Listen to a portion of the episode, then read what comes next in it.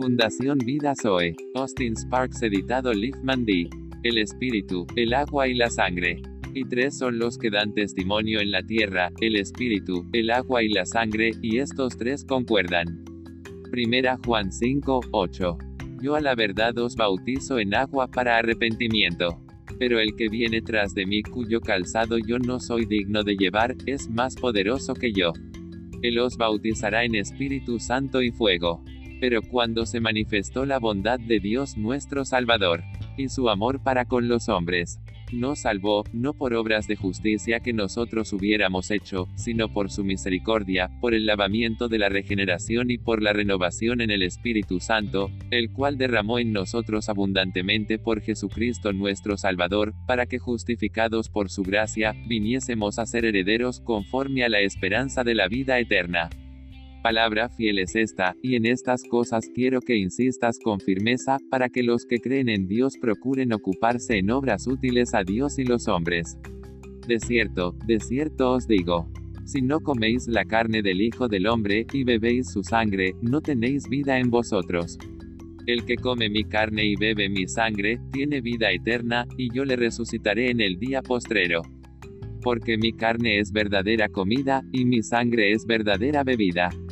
El que come mi carne y bebe mi sangre, en mí permanece, y yo en él. Como me envió el Padre viviente, y yo vivo por el Padre, asimismo el que me come, él también vivirá por mí.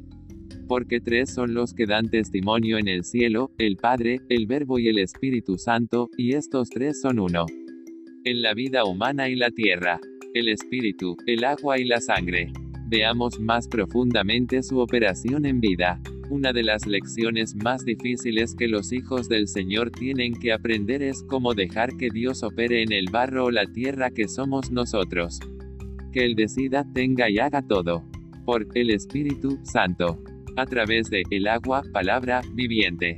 Y la sangre de Cristo, mediante el Espíritu Eterno, nos limpia para que sirváis al Dios vivo en todas las cosas. Incluso en un asunto que es correcto y en el propósito de Dios, debemos aprender las lecciones a través de los tratos de Dios.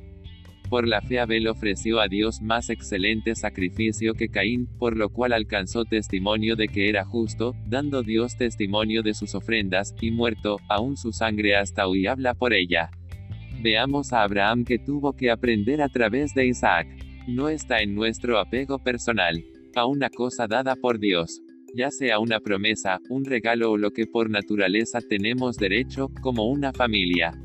Esto es claramente tratado por las dificultades en la vida de Abraham con Sara, Isaac, Eleazar, Ismael, Agar, es decir, con todas las personas y todas las circunstancias. La respuesta simple es la confianza tranquila y libre de temor que se aferra al Señor mismo. A pesar que Dios mismo nos haya prometido o dado el apego que le demos a la promesa, la cual no se debe convertir en ídolo en nuestro corazón primero. Y luego como expresión de lo que hacemos diariamente.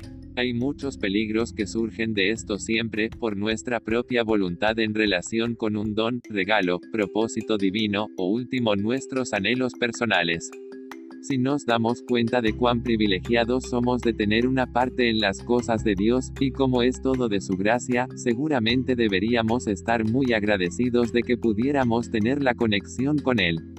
Luego, más adelante, cuando seguimos y sostenemos las cosas recibidas como un préstamo, lo cual sabemos, prometimos, y creemos que no son de nosotros sino solo de el Señor, con confianza hacemos posible que el Señor nos salve de equivocarnos.